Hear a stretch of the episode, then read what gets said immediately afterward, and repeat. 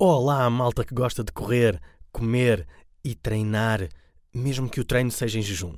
Ora, se estão a pensar em treinar em jejum, ouçam primeiro este podcast em que o Francisco Cruz falou com a nutricionista Patrícia Segadães. Se por um lado treinar em jejum pode ajudar a queimar massa gorda, por outro, também degrada os músculos.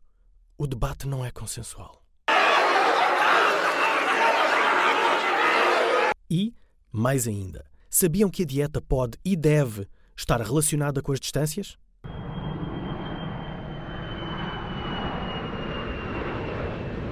Não, não, não, não, não, calma. Eu percebo que nos aviões, cada vez mais, há menos comida e aumenta a diminuição da qualidade da mesma. Mas a distância que estou a falar é mesmo em passo de corrida. E não se esqueçam da hidratação. Além de beberem quilómetros ao longo da semana, bebam também litros de água. A Patrícia explica mais ou menos quantos devem beber por dia.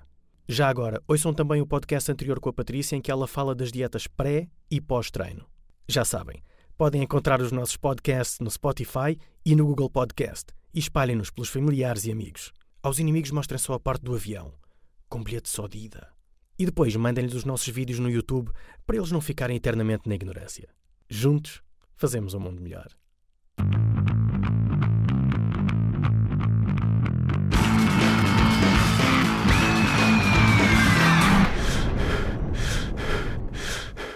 Caso de um treino de manhã, por exemplo, existe muita ideia, e muitos atletas têm essa ideia de que ah, como vou treinar sem comer qualquer coisa, depois como quando voltar. E, portanto, vão treinar em jejum. Uhum. Uh, é correto? É algo que, que se deve fazer? É, é perigoso?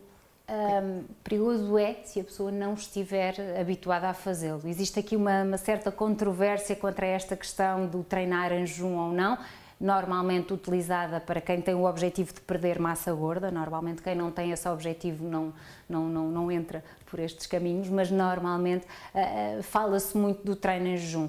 Um, se por um lado este treino em jejum pode de alguma forma, estamos uh, potenciar uma maior queima de gordura, por outro lado também pode, um, de certa forma, fazer com que haja uma maior degradação muscular, daí não haver um grande, um grande consenso.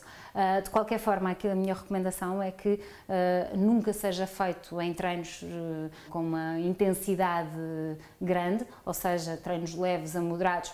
Podemos eventualmente experimentar, mas tudo isto deve ser testado e o atleta deve aprender a conhecer o seu corpo. Eu acho que isso é, é das questões mais importantes. Durante o treino, uh, no caso de, de, de iniciar esse, esse, tal treino em jejum, durante o treino há algo que o atleta, por exemplo, não teve tempo para sair quando saiu para a rua, foi correr, a meio do treino há alguma coisa que possa comer, que, que uhum. seja benéfico, que possa ajudar, até porque começou em jejum. Uh, existe algo que um treino, é, como dizia, o treino em jejum deve ser planeado. Nunca uh, fazer um treino em jejum porque não tive tempo de comer. Se o objetivo é perder gordura, pode ser, obviamente que isto, tudo isto será muito mais fácil se for recomendado, se tiver alguém uh, por trás a, a, a explicar de que forma é que pode ser feito nunca fazer sem esse planeamento prévio. Uh, alguma coisa que possa, em segurança, levar, por exemplo, um cubo de marmelada, é sempre alguma coisa que nos vai dar uma energia rápida uh, e que é fácil de comer e com muita facilidade. O tipo de, de, e voltando à questão da dieta, tipo daquela que é uma dieta correta para um, para um corredor, uh, essa dieta deve ser elaborada também em função das, das distâncias, do esforço, ou digamos que é não diria chapa assim, mas é algo que não terá muito a ver com as distâncias. Sem dúvida, as distâncias, a intensidade, a duração do treino vai fazer com que o tipo de dieta indicada para aquela pessoa seja totalmente diferente para uma pessoa que faz um treino uh, mais de velocidade, outra pessoa que faz um treino mais de, de, de, de endurance, ou seja, aqui tudo isso é importante a ter em conta e vai fazer a dieta ser bastante diferente de um caso para outro. E é possível apontar aquilo que tipo de alimentos possam diferir?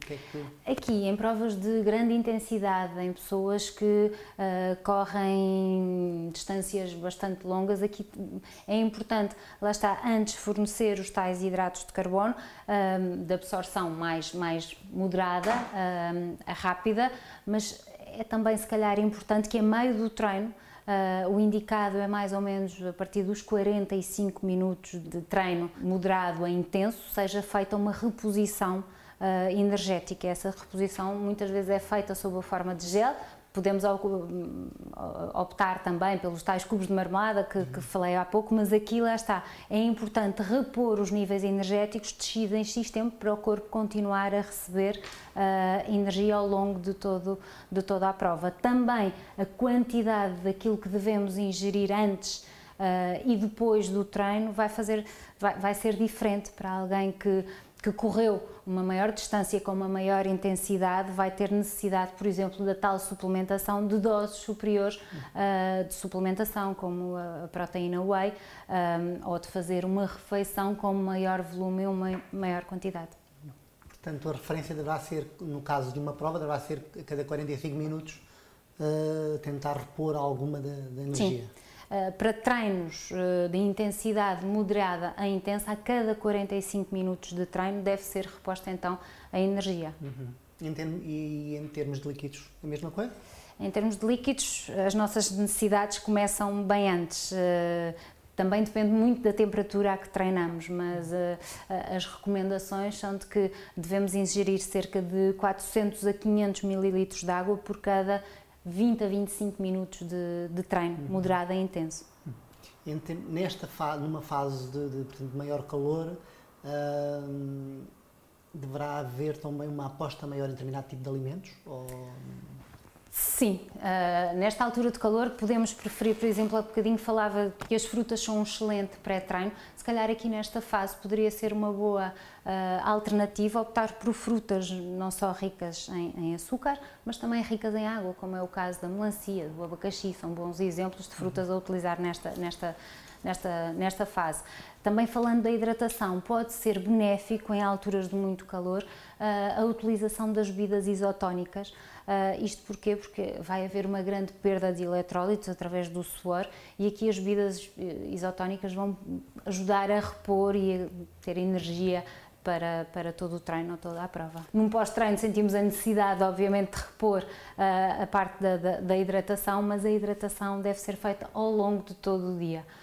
E aqui é importante a ingestão de, pelo menos para alguém que corre de uma, de uma forma uh, regular, pelo menos 2 litros diariamente, mais uh, uh, aquilo que vamos ingerir consoante as nossas necessidades durante, antes e após o nosso treino. E assim terminamos o nosso podcast desta semana. O meu nome é Sérgio Diamantino.